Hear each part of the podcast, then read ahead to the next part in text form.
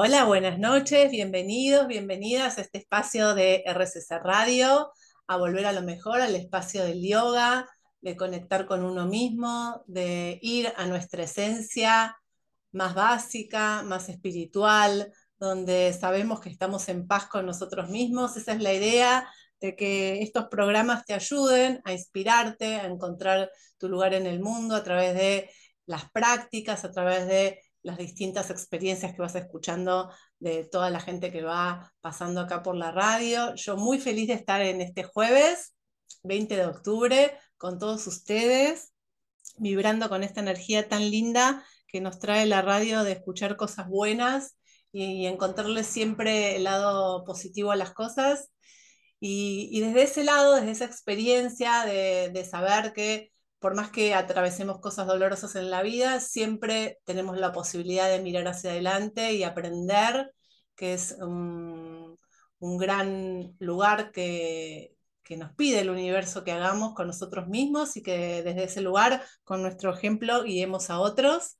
Y hoy, desde acá, desde la radio, siguiendo esta, este nuevo lugar de prácticas de yoga, del hatha yoga, eh, para que ustedes sigan conociendo distintas técnicas, distintas disciplinas y, ¿por qué no?, también distintas personas eh, y, sus experiencias, por supuesto, porque son quienes están detrás de estas técnicas y siempre es muy lindo conocer las experiencias de, de los seres que atravesamos el yoga.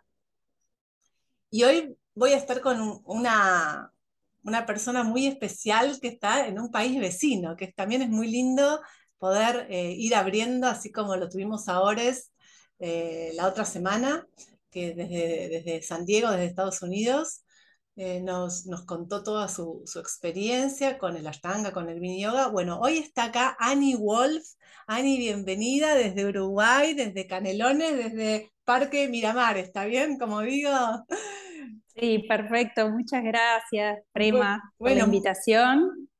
Bueno, yo te quiero presentar porque cuando siempre les consulto a mis invitados cómo quieren que los nombre y bueno, y Ani me dijo que bueno, que ella es una practicante, una guía y una profe de yoga que, va guiando en la medida que ella va eh, nutriéndose de estas experiencias, que, que es la práctica del yoga, que es lo que nos cuenta, y desde ese lado las puede compartir. Y en esto de compartir, bueno, hoy vamos a compartir con la audiencia un poco tu experiencia Así que me gustaría que, nos cuentes de vos, de tu vida, de dónde sos, que, y te dejo ahí el micrófono. Bueno, em, soy de Montevideo, em, nací en Uruguay y crecí acá. Em, y, mi, encuentro en realidad con el yoga fue algo bastante eh, diverso, porque si bien arranqué cuando era jovencita, ahora tengo casi 50 años, pero empecé a los 20 poquitos años por temas de, dolores de espalda y contracturas y mala postura. Y, bueno, y esa fue mi, primera experiencia con el yoga y fue maravilloso porque era, bueno, un hatha yoga, un yoga eh, físico, donde eh, además en esa época estamos hablando de los noventas y eh, realmente yo era la más, la más este, joven de esa clase, las personas que iban a yoga en esa época eran como gente mayor, claro. y era todo como, como muy místico, muy en un mm. lugar donde los recuerdos míos eran entrar y había mucho silencio, la gente se sacaba los zapatos, nadie hablaba, entraban a la clase, eran personas grandes generalmente, este, y bueno, yo era como la más jovencita y eh, mis, recuerdos eran de, un lugar como un poco lúgubre, con la luz muy baja, donde, se, donde no se hablaba, donde se trabajaba como con el cuerpo y se sentía como mucha, mucho este, bienestar. Mm. Em, a su vez, la profesora era como bastante pro para la época, tenía una, un, espacio donde te podías, te ponías como unas botas que tenían unos ganchos y, te, había como una especie de, como si fuera una, como como, como en el baño, los fierros para colgar la cortina de, de bañarse. Entonces vos te colgabas con una cuerda, de ahí enganchabas los, los ganchos de las botas y te colgabas con la cabeza para abajo. era como una precursora de Ayengar. sí, era una, como un espaldar, pero medio improvisado, una cosa extraña. Mm. Y, vos yo era la única que lo usaba. ¿Vos recordás con quién ella había estudiado, de dónde venía? Bueno, increíblemente, el año pasado me enteré, porque después la... no, yo no sabía nada de su historia, pero el año pasado eh, me enteré que ella eh, hasta el día de hoy sigue practicando yoga y sigue dando clases. Este, así que bueno, tengo como un pendiente de ir a visitarla. Claro. Eh, porque realmente en, mis momentos que, guardo, que atesoro eh, en mi corazón, fue esa primera experiencia tan grata, ¿no? Que, bueno, que para mí era solamente algo físico en aquella época. Mm. Era... Pero ya, ya, fue, ya fue entrando, porque uno piensa que solo con el físico, más cuando uno es, tan joven y va por un tema físico, pero ya sigue trabajando el entramado, el entramado está trabajando, ¿no? En todos los niveles. Lo más probable, mm. sí. Sí. Qué bueno. Y después de eso, cuando nada, yo creo que me sentí mejor y después fui eh, dejando y la verdad que no recuerdo bien por ¿Y los dolores físicos, los dolores físicos se solucionaron en ese momento? Sí. Mm. Sí, sí, sí, sí, sí. Me, me cambió, la verdad, el bienestar fue inmediato. Mm, y, después, bueno, más adelante, después pasaron muchas cosas, me, estudié, me casé, tuve mis hijos y, mm, y bueno, y, y trabajaba y, este, la verdad que llegó un momento que, me encontré como... En esa época, mira, yo había empezado a estudiar psicología Hice tres años en la universidad y después cuando tuve mis hijos dejé y, trabajé como secretaria en, un colegio italiano de acá. Y, y, llegó un momento que, bueno, como que empecé a sentir, ese, fue como mi momento de, de crisis de, de, mediana edad.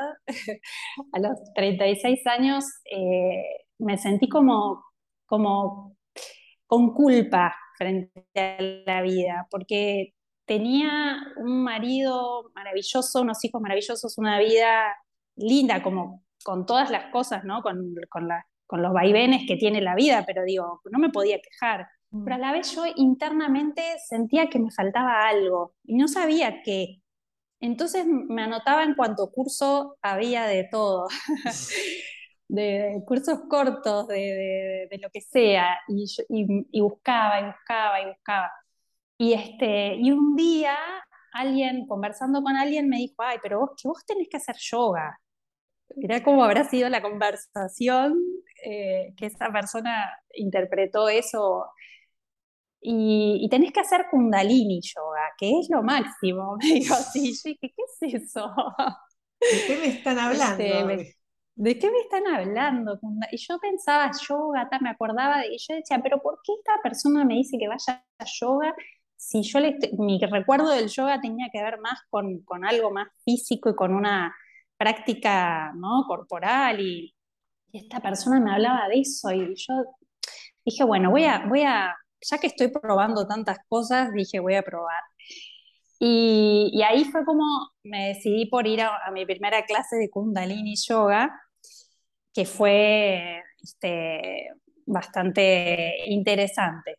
Si querés, lo, te, lo, Buenísimo. te lo cuento. hagamos, hagamos así, porque está buenísimo que entrar en profundidad en, esto, porque es como el, tu métier, tu lugar, y, hagamos una pequeña pausita, escuchamos algo de linda música, que siempre nos ayuda también la música a conectar, ¿no? Eh, con, con, lo emocional y volvemos en un ratito con Ani y con Kundalini. ¿Te parece, Ani? Dale, buenísimo. Ahí nos vemos. Bueno, aquí de nuevo, de vuelta, después de esta linda música. eh, nuevamente con Annie Wolf y con su historia de, yoga, ¿no? que es lo que nos convoca a, conversar en este espacio. Y te, escuchamos atentamente, Annie. ¿Cómo, se, cómo bueno, historia? Sigo con mi historia eh, con el Kundalini comienza cuando, bueno, me decido a ir a probar una clase.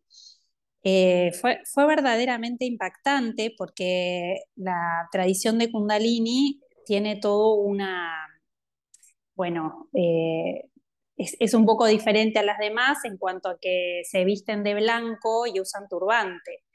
Entonces, cuando entré a ese lugar y vi toda esa gente vestida de esa manera, como que me impactó, ¿no? Y mm, bueno, eh, sí, fue como, ¿dónde estoy? Este, y, ese impactarte, eh, te hago una consulta, ese impactarte, ¿te hizo querer conocer más y ahondar o te alejó, como te dio miedo? ¿Cuál fue tu reacción, digamos, ante eso? Bueno, eh, mira, al, final de esa, o sea, yo esa clase, como que eso me impresionó, después también me impresionó el, el mantra de inicio, o sea, todo era como diferente y todo era como...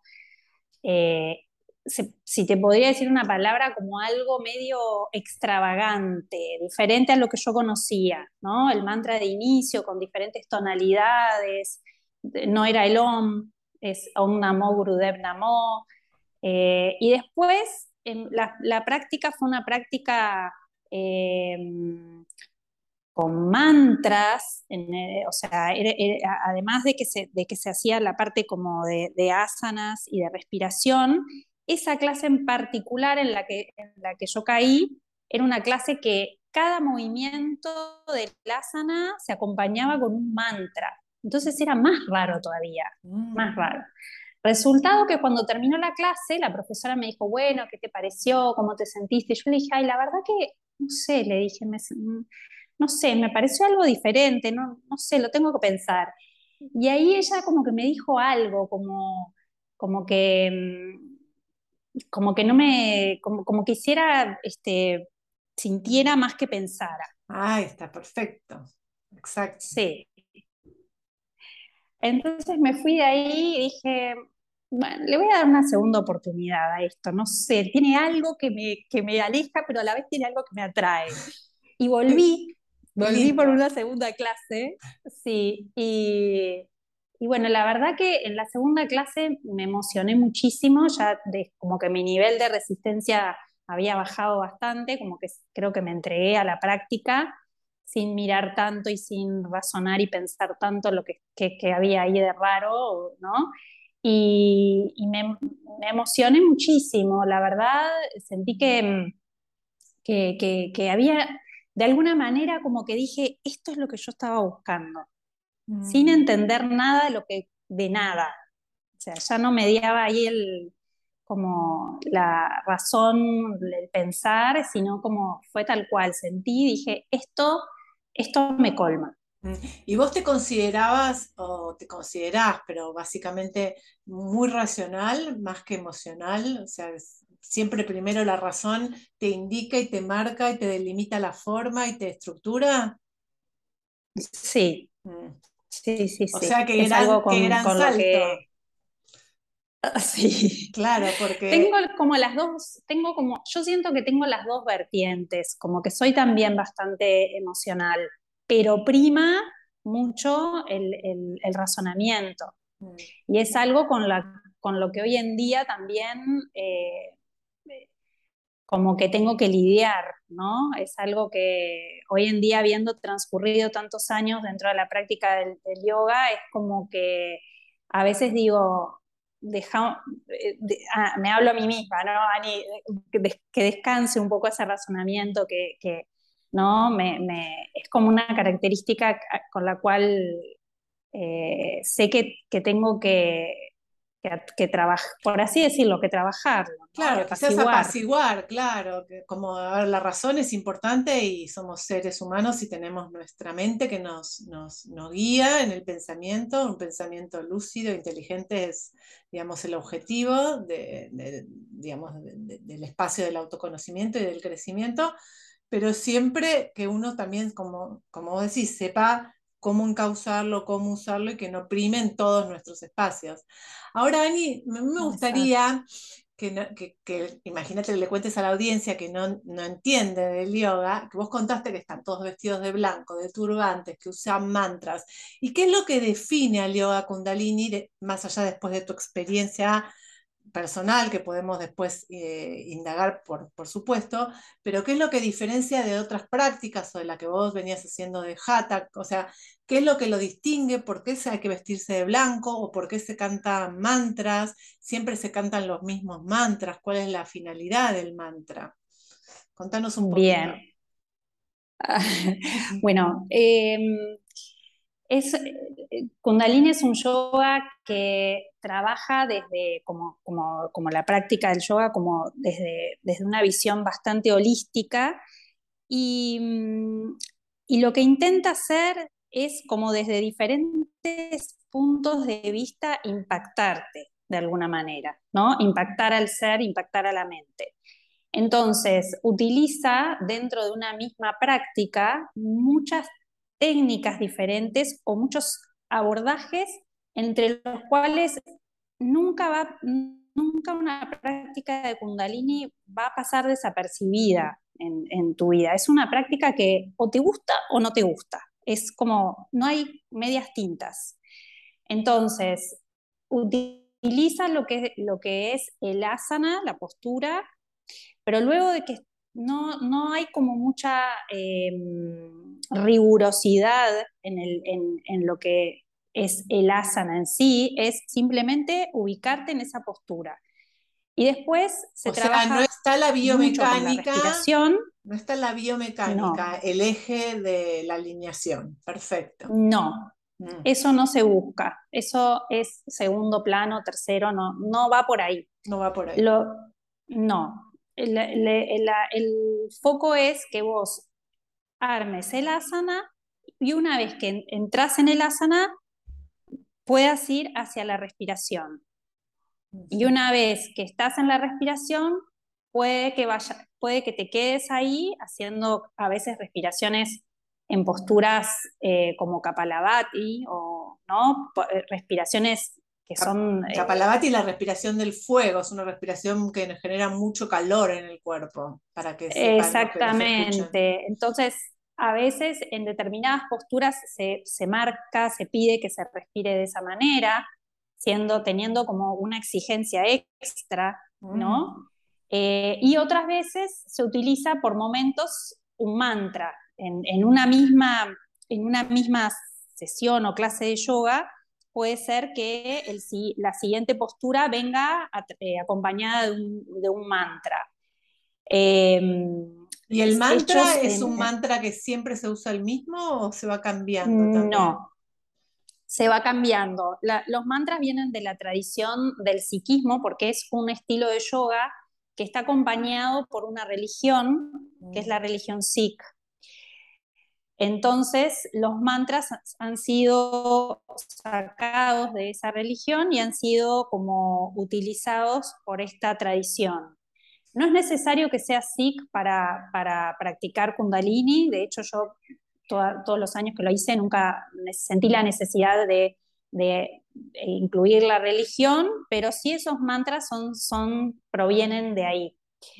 Em, el psiquismo, perdóname Ani, el psiquismo es una religión también dentro de India, es una de las corrientes, así como está el hinduismo, el budismo, el psiquismo es una religión bastante importante, partes de India que, es una corriente muy, muy fuerte, muy poderosa. Sí, exactamente. Y mm, y también hay una, eh, esto no lo dije, que quizás es, importante, en Kundalini se trabaja con el concepto de cría.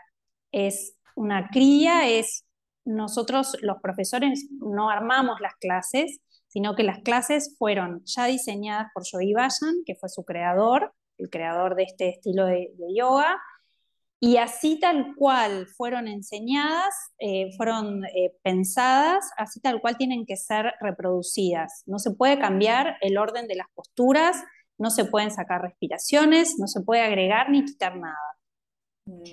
Entonces eso, eh, bueno, lo hace también algo de alguna manera para, para, cuando uno empieza a dar clase como bastante como profesor que te relajas porque ya hay alguien que pensó eso por ti, pero después eh, se vuelve, o por lo menos yo lo sentí como algo un poco limitante, ¿no? El sentido de vestirse de blanco es porque el blanco es el color Sí. La limitante es porque nosotros hicimos, yo tuve una entrevista con eh, Mechi Dorta, que es de Ashtanga, de la línea de Ashtanga Vinyasa Yoga, y eh, también en Ashtanga Vinyasa hay como eh, series, que son seis series que ya están organizadas, ordenadas y se hacen de una determinada manera. No obstante eso, ello, se pueden hacer modificaciones, se pueden sacar asanas, eh, o se puede modificar la postura según el practicante no llegue o todavía le cueste.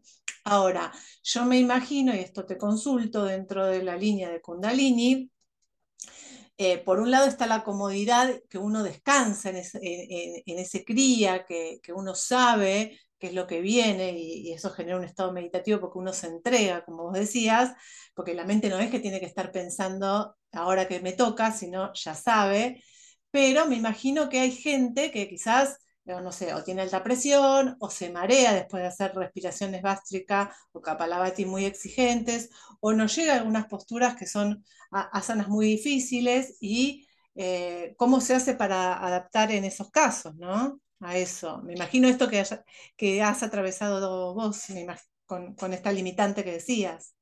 Sí, bueno, esa es, eso empieza a ser, tal cual tú lo decís, una limitante para muchas personas que de pronto quieren hacer yoga y eh, se encuentran con que Kundalini tiene todo esto ya como medio prearmado.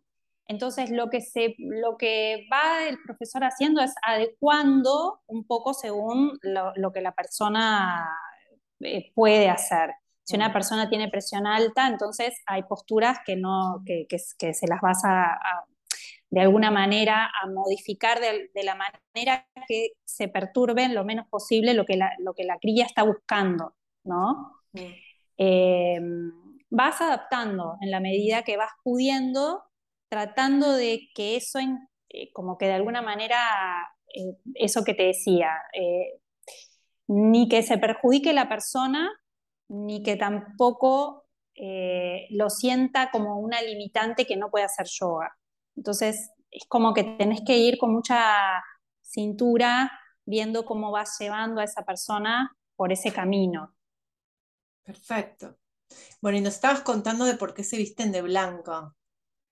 Se visten de blanco porque el blanco es el color de la pureza y para ellos hay un, concepto que es el concepto de vana, en el cual la impecabilidad de, la, de, tu, de tu, ropa, de, la, de la ropa de la persona que está enseñando, no solo de la ropa, sino tu apariencia física. Buscan que sea impecable, que el hecho de que el alumno te, te mire refleje también eh, pureza, refleje eh, pueda como encontrar en, lo que, en, lo que, en aquello que nos entra por los ojos también eh, un, estímulo que tiene que ver con algo que, es, que es bueno, que es algo puro, ¿no? Y también un poco lo que quiere, me imagino, copiar y, aprender del maestro, así como quiere aprender la cría, la práctica, ese concepto que engloba y el turbante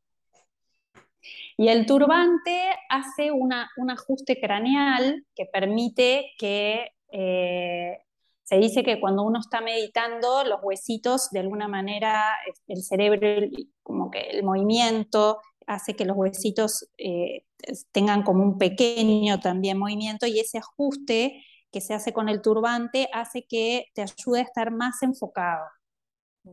Y a su vez, por, el, por la, la teoría del, del, chakra Sahasrara, que es el chakra de la corona, al estar cubierto, también ellos dicen que em, como que estaría como más protegido lo que sería el, chakra, el séptimo chakra del, profesor, ¿no? Como que también hay una cuestión energética. Eh, de cuidado. Ahí, de cuidado. Los alumnos no tienen que usar el turbante, solamente el profesor. Los alumnos pueden, a medida que van, yo estuve bastante, bastante tiempo sin, sin usarlo, pero un día probé, porque dije, bueno, vamos a ver de qué trata esto, y, me sentí muy cómoda con, realmente con, el, con, el, con, este ajuste como de, tener algo que te, como de alguna manera abraza así como la frente. Mm. La verdad que lo, lo, sentí desde ese lugar como muy... un sostén. Este, un sostén y, me imagino un recordatorio también del mundo sutil o emoción, el mundo espiritual, ¿no? que nosotros no estamos acostumbrados a. Buenísimo, Ani, eh, está la verdad que es excelente todo lo que nos estás contando. Lo que te pediría es que hagamos una pequeña pausa para escuchar linda música y nos reencontramos en unos minutitos más con tu experiencia de Kundalini. ¿Te parece? Dale, Dale. perfecto. Bueno, nuevamente aquí con Ani, hoy charlando del yoga y específicamente ahora entrando en la línea del kundalini y un poquitito lo que me quedé pensando ahora en este espacio es que eh, nosotros el, espacio de, o, la palabra de cría que involucra un, montón de situaciones, para nosotros en sánscrito y desde la línea de, de, de Patanjali, que fue allá quien sistematizó el yoga desde sus bases, desde la teoría, pero para armar prácticas, son sistemas de limpieza, limpiezas profundas, porque en realidad todo el trabajo del yoga es un trabajo de limpiar como todas nuestras capas, todos nuestros samskaras, todos nuestros hábitos para poder llegar a este espacio profundo de la espiritualidad que eh, se, esconde, ¿no? Como la cebolla, ir abriendo esas capitas, son esos crías. Y me gustaría, Ani, que nos cuentes un poquito de estos crías, cómo estaban representados en el Kundalini. Bien, hay crías que son físicos, que tienen que ver más con lo físico, pero volviendo a lo que vos un poco me decías, el, concepto de cría en Kundalini tiene que ver más con una acción en sí misma que se está buscando. Eh, entonces, dentro de eso hay crías que son físicas y después hay otras que son, pueden ser más meditativas. Una cría puede ser una, una meditación con un determinado mudra y un determinado patrón de respiración, o un mudra con, una, con las manos, por ejemplo, y, una, y un canto de un mantra.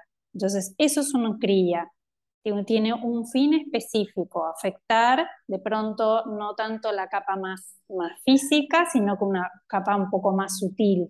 Mm, buenísimo. ¿Y ustedes los mantras cuando dentro de eso hay mucha variedad. Claro, me imagino.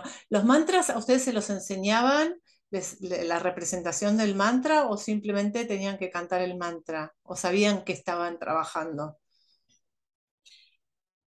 Eh, sabíamos las, o sea, el significado, sí, a qué, lo, que significaba, y sí, eso sí, sí, sí, sí, en Gurmukhi, no en sánscrito. Todos los mantras de Kundalini son en, en Gurmukhi, que es otro idioma eh, similar o, según tengo entendido, hermano del sánscrito también. Mm, mira vos, eso no lo sabía, interesante. Y Ani, y, contamos entonces, eh, ahora estamos como aprendiendo un montón de, lo que es el Kundalini, como este lugar distinto quizás de la Ashtanga que vimos o del Vini Yoga, que es la tradición más de Krishnamacharya, y cuántas tradiciones y cuántas formas hay de, llegar a lo mismo, ¿no? Y me gustaría ahora que nos cuentes un poquito en este bloque tu experiencia con el Kundalini. Eh, ¿Cómo lo atravesaste? Bueno, como, te, como les contaba al inicio, eh, fue, fueron, eh, un, fue un impacto, es un yoga que te impacta verdaderamente porque desde muchos ángulos eh, siempre te afecta en el buen sentido, ¿no? Los, que, que hablamos hoy en, el, en, los términos de los collas, lo que es, lo que es un poco todas nuestras envolturas, eh, es un yoga que, que, no pasa desapercibido, que, que si bien puede ser más lo físico, puede ser más lo mental, puede ser un poco más sutil, entonces para mí fue siempre algo muy... Em, ¿cómo decirlo? Como un bálsamo, porque por algún lado siempre había un lugar donde me ayudaba a conectar, ¿no? Lo que me empezó a pasar después de algunos años de práctica y de enseñanza fue que al principio empecé a ver que no todo el mundo podía practicar kundalini, ¿no? Primera cosa que me, que me enfrento. Por esto que hablábamos hoy, porque tenía una exigencia física tiene una exigencia física que a veces no todo el mundo puede eh, practicarlo. Entonces empecé como a ver cómo la gente podía, cómo podía yo ir adaptando eso. Y ahí es que me encuentro que necesito más herramientas de posturas. Y ahí es que digo, bueno, voy a empezar a estudiar posturas. ¿Y cómo se hace esto? Tengo que hacer hatha yoga. Hmm. Ahí es que digo, bueno, vamos a estudiar hatha yoga, a ver de qué viene todo esto de las posturas. Y ahí es donde empieza mi, como, de alguna manera, empiezo a abrir los ojos y a entrar en, el mundo del que era gigantesco, un universo enorme para mí, que solo estaba viendo como una faceta, y empiezo a practicar Hatha Yoga eh, en la tradición de la escuela de Satyananda, y esa, esa escuela a su vez tenía como tenía en su grilla también tenía clases de Iyengar y clases con cuerdas y clases, había como una variedad y bueno, me, me cautivó todo eso.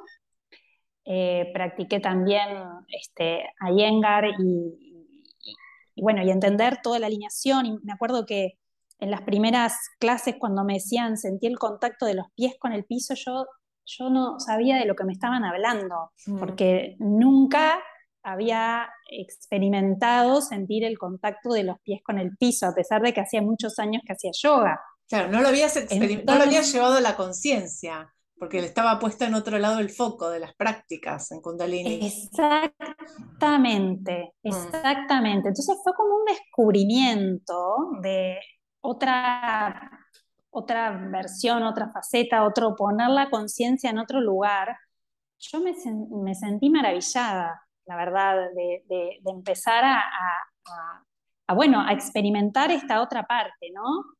Y mm, bueno, ahí decido formarme también en, en, en, en Hatha Yoga.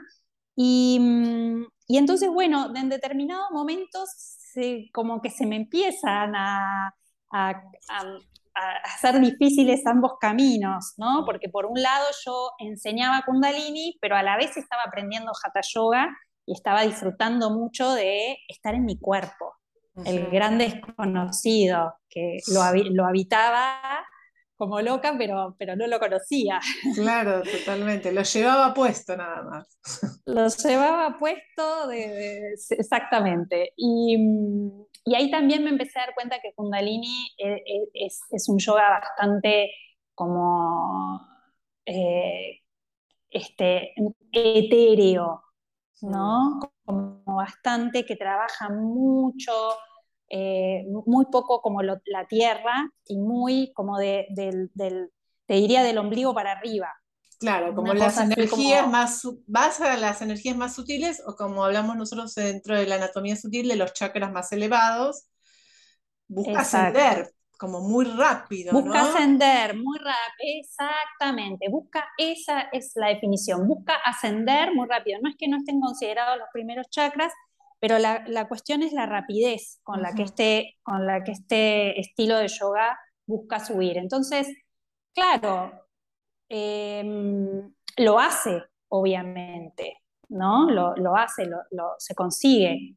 El tema es que esa rapidez, ahora que después de muchos años ya estar dentro del Hatha Yoga, eh, lo veo con un poco de, con, un poco de, duda y escepticismo, ¿no? Porque las prácticas en realidad las considero como se plantean en el Hatha Yoga más, más graduales, más sistemáticas, más con su paso a paso. Y, y creo que siento que el camino es más lento, de a poquito y lento, que rápido y eh, efervescente. Mm, a ver si coincidís conmigo, porque yo eh, tengo esta impresión de que imaginémonos que la religión sí, que es una religión muy devota, em, eh, muy practicantes y de, mucho espacio, como, como en realidad todas las religiones de India, pero el trabajo es realmente de mucha más sutilidad que lo que estamos acostumbrados los occidentales. Entonces, en realidad cuando nosotros extrapolamos prácticas que el origen es de otro lugar tan lejano al nuestro, donde eh, están en otras dimensiones y tienen otros objetivos de vida y vienen como los seres también que lo practican con otras necesidades, donde el cuerpo físico no es tanto un tema, sino que eh, todo el trabajo espiritual desde chicos está como mucho más instalado y para nosotros es todo lo contrario como occidentales, en algún momento hay un choque y una dicotomía, porque nosotros todavía el cuerpo es una herramienta que necesitamos transitarla mucho y bajarla, y los hindúes eh, como que por ese lado no van. Entonces, cuando nosotros queremos copiar una línea de yoga donde en un lugar funciona muy bien, están muy acostumbrados, Acá, bueno, aparecen estos ruidos y estas cosas que vos viviste inevitablemente después de un tiempo de práctica. Exacto. Eh, lo transmitiste perfecto. Es así tal cual. Em, y bueno, entonces la cuestión fue ahí como empieza en mí a generarse como un gran, una gran incógnita de, qué hacer, ¿no? cómo ir este, transicionando esto, de ir dejando que a su vez eh, una práctica bastante devocional como Kundalini, eh, donde estaba también puesto mucho amor, eh, donde, donde tenía puesto mucho amor hacia toda, toda esta tradición, ¿no? Y en eso, que estoy como en esa gran transición, bueno, sucede algo inesperado para toda la comunidad que, hizo que finalmente eh, diera un cierre con, esa tradición y bueno, eh, un nuevo camino. Sí, la verdad que ahí este, me gustaría que esto, esto lo cuentes porque realmente vale la pena ahondar en el próximo bloque que nos vamos a juntar. Eh, y, me gustaría como pensar un poco, mientras que vamos a escuchar algo de música, eh, cuando una tradición, una comunidad está muy basada en un maestro en vez de en, el trabajo eh, espiritual y la guía interna, ¿no? que es lo que, que, termina sucediendo. ¿Te parece, Ani? Nos vemos en unos minutitos. Gracias. Perfecto, dale. Bueno, muy bien, estamos nuevamente en este último bloque con Ani hablando de su experiencia con el yoga, el yoga kundalini. Y bueno, Ani, estábamos entrando en el mundo de, los gurús y de las tradiciones, específicamente en kundalini. Bueno, queremos, todos estamos muy atentos a escuchar tu experiencia. Bueno, em, te contaba en el bloque anterior que em, en febrero de, sí, de 2020, cuando estábamos comenzando incluso con la pandemia, em, sale una, noticia, aparece una noticia referido a la, historia, una denuncia, en realidad referida a la historia de Joey Bayan, el, creador de esta tradición, sobre eh, abuso sexual de, de él hacia, hacia una este, colaboradora. Y frente a esa denuncia, una multiplicidad de personas que también compartieron, se animaron a compartir como historias de, bueno, de violencia, de abuso, de, situaciones en las cuales el poder había sido como un poco el detonante en función de, las personas que quedaban por, por debajo, ¿no? Por así decirlo, colaboradores, Este, y esto fue un golpe bastante duro para, para, todos, para una comunidad entera, donde al principio hubo como un cierto descreimiento de si esto podía ser real. Eh, la, la, la, persona que lo denuncia escribe un libro donde publica toda su, experiencia y luego, este, como te decía, diferentes personas salen también, como se animan y, comparten ¿no? todas sus, también sus, sus, eh, historias y se abre una eh, investigación. Eh, toda la, este, lo que es la CRI, que es la Kundalini Research y las organizaciones que nuclean a esta tradición, abren una investigación con una empresa eh, que se dedica a esto y luego de, la investigación el fallo dio que, sí, que Yogi Bayan había sido culpable y, o sea, eh, bueno, todo lo que eso significa, ¿no? ¿Y ¿Y hoy, él está condenado? ¿Está cumpliendo una condena? En realidad no, porque al él ya haber fallecido en el momento que, esto se denuncia, porque se denuncia bastante, yo no, me acuerdo ahora el año que murió, pero como capaz que 30 años después, ¿no? 20, mm. sí, no recuerdo bien ahora las fechas, pero... Em, nada, lo, que, lo que después viene a suceder con todo esto, bueno, es una gran desmoralización y una gran, eh, una comunidad entera que queda como... Eh, huérfana. Sin, huérfana, exactamente, porque nadie podía ya defender lo indefendible, o sea, no, no existían palabras de ningún...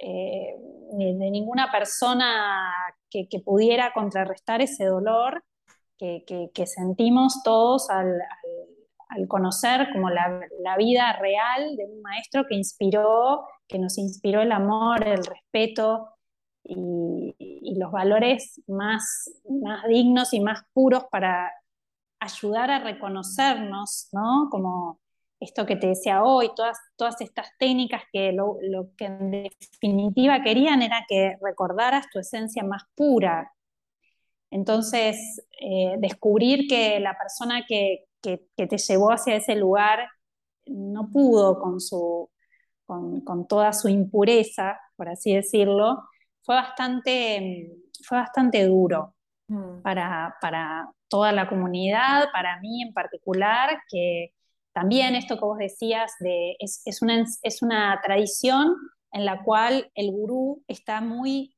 sobrevalorado. ¿No? No tanto la enseñanza del yoga, sino que había muchas fichas puestas en Yogi Bayan.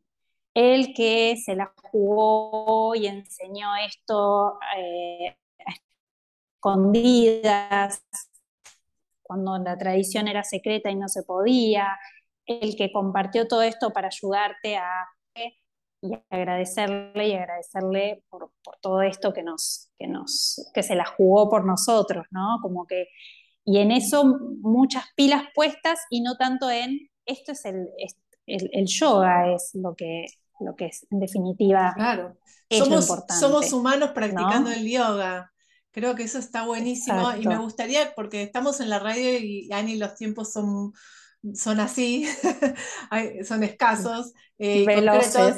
Veloces, tal cual, como dijimos al principio, eh, y me gustaría que, cierres eh, hoy este, esta charla contando cómo, cómo pudiste salir de ese episodio. Y nosotros nos conocimos el año pasado, cuando estabas atravesando esto, que viniste al curso de Patanjali, que, que estuvimos este, trabajando juntas aprendiendo de, Patanjali, ¿no? Que nos habla, que nos habla de esto, del yoga, nos habla, no de, él habla del maestro porque él abre, abre la, la primera carpeta del Samadhi diciendo Hatha, Yoga, no Yasanam, escuchemos las enseñanzas del yoga a través del maestro, pero bueno, el yoga es el yoga. ¿Y cómo, cómo, cómo pudiste salir de ahí, de ese lugar? De ese lugar de dolor. Mira, eh, me acuerdo que agarré un cuaderno, después de que lloré varios días, un día agarré un cuaderno, me senté en el jardín y dije, ¿qué es el yoga para mí? Y ahí empecé a escribir. Em, ¿cómo, qué, ¿qué podía hacer? Yo puedo seguir transmitiendo esto que para mí es la esencia. Y dije, bueno, voy a probar, voy a hacer la prueba. Si dejo atrás todo lo que sé, o sea, dejé obviamente eh, todo Kundalini y a partir de ese día dije, esto ya es insostenible para mi forma de verlo.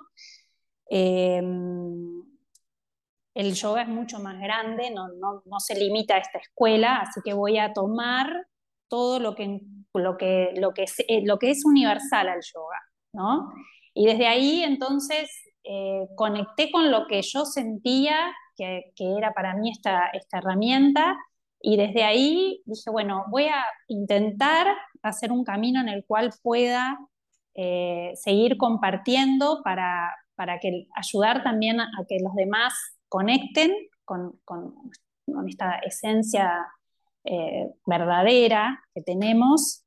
Y, mm, y, bueno, me nutrí de, todo lo que, de, todo lo que, de todo lo que había ido aprendiendo en paralelo, como para poder armar clases y, bueno, y desde ahí ir eh, compartiendo y, seguirme, seguir formándome, obviamente, para, para seguir como profundizando y entendiendo cada vez más. Ahí también después te conocí, Prema con, con Patanjali, que también eh, fue, fue maravilloso en seguir entendiendo, porque esto es inmenso. La verdad que yoga es inmenso y cuanto más vas entrando en él, más te vas dando cuenta de, lo poco que sabes y de lo mucho que hay para, seguir eh, aprendiendo, compartiendo y bueno, y todas estas cosas que uno va transitando, poderlas eh, este, dar una mano también al que está alrededor nuestro que, lo necesita, ¿no? y, y, desde, ese, desde ahí he seguido. Ani, la verdad que es muy emocionante. Yo te convoco a que hagamos una segunda entrevista acá adelante toda la audiencia para, poder ahondar más, porque nos quedaron muchas cosas eh, eh, pendientes, pero bueno, tenemos que cerrar hoy el espacio de hoy. Así que bueno, me alegro que, esta vuelta de tuerca eh, haya, haya trabajado profundamente en ti. Y, bueno, los, los, saludo a todos, a toda la audiencia como siempre digo, con un namaste. Hasta pronto, Yani. Nos reencontramos en, en, otra ocasión acá en la radio para cerrar tu historia tan, tan linda. Gracias. Claro que sí, gracias.